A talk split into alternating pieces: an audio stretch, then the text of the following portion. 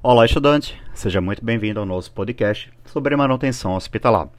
A manutenção preventiva dos equipamentos médicos hospitalares é de extrema importância nos estabelecimentos de assistência à saúde, pois possibilita a redução de custos, favorece o aumento de vida útil dos equipamentos e traz maior segurança para o paciente.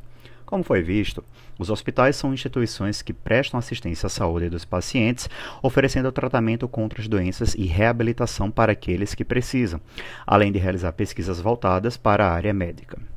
Devemos destacar que, para cada tipo de serviço, existe um equipamento específico. A manutenção preventiva exige técnicas abrangentes especializadas e a identificação antecipada de falhas e erros evita possíveis interrupções e impedimentos da utilização do equipamento, assim como do uso desnecessário de recursos hospitalares. Isso porque, no ambiente hospitalar, são encontradas grandes variedades de traumas, sequelas e situações que podem causar a morte do paciente, caso mesmo não possa ser socorrido de imediato. Existem metodologias que são utilizadas para priorizar o equipamento na manutenção preventiva, e as informações necessárias que precisam ser coletadas são: identificação do equipamento, setor que ele pertence, estado do equipamento, grau de utilização e obsolescência tecnológica do equipamento. Após coletar essas informações, pode-se priorizar o equipamento conforme alguns critérios, como o risco. É um critério muito importante, pois, em casos de falhas, pode haver alto risco à vida do paciente e do operador. Importância estratégica é a manutenção do equipamento, foi solicitada pela administração do estabelecimento de assistência à saúde, nos casos em que a paralisação do recurso impossibilita ou mais serviços prestados. Recomendação: equipamento que tenham recomendações estabelecidas por órgãos governamentais por meio de normas de fiscalização ou equipamentos que tenham recomendações por seus fabricantes, os quais apresentam peças que têm vida útil predeterminada ou que tenham uh, procedimentos de rotina. Além dos equipamentos tradicionais, existem os equipamentos de apoio e instalações de infraestrutura predial, que precisam estar incluídos no programa de manutenção preventiva.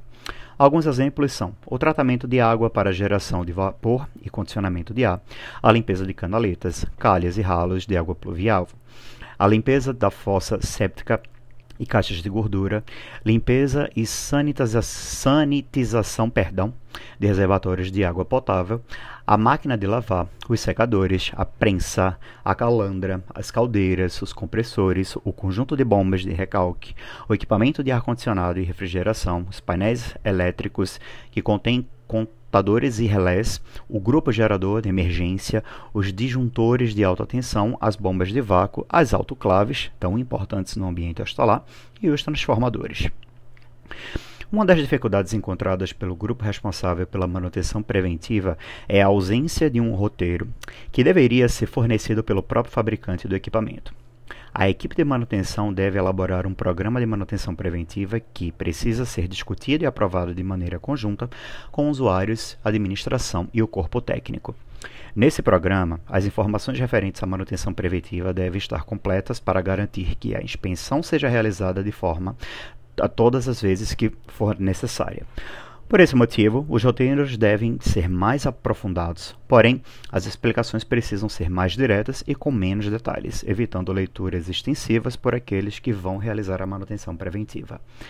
Na manutenção preventiva, deve ser levado em consideração o histórico da manutenção corretiva dos equipamentos, ponto fundamental, que é muito útil na identificação de falhas mais frequentes e possibilita, assim, a criação de procedimentos específicos que reduzem a ocorrência dessas falhas.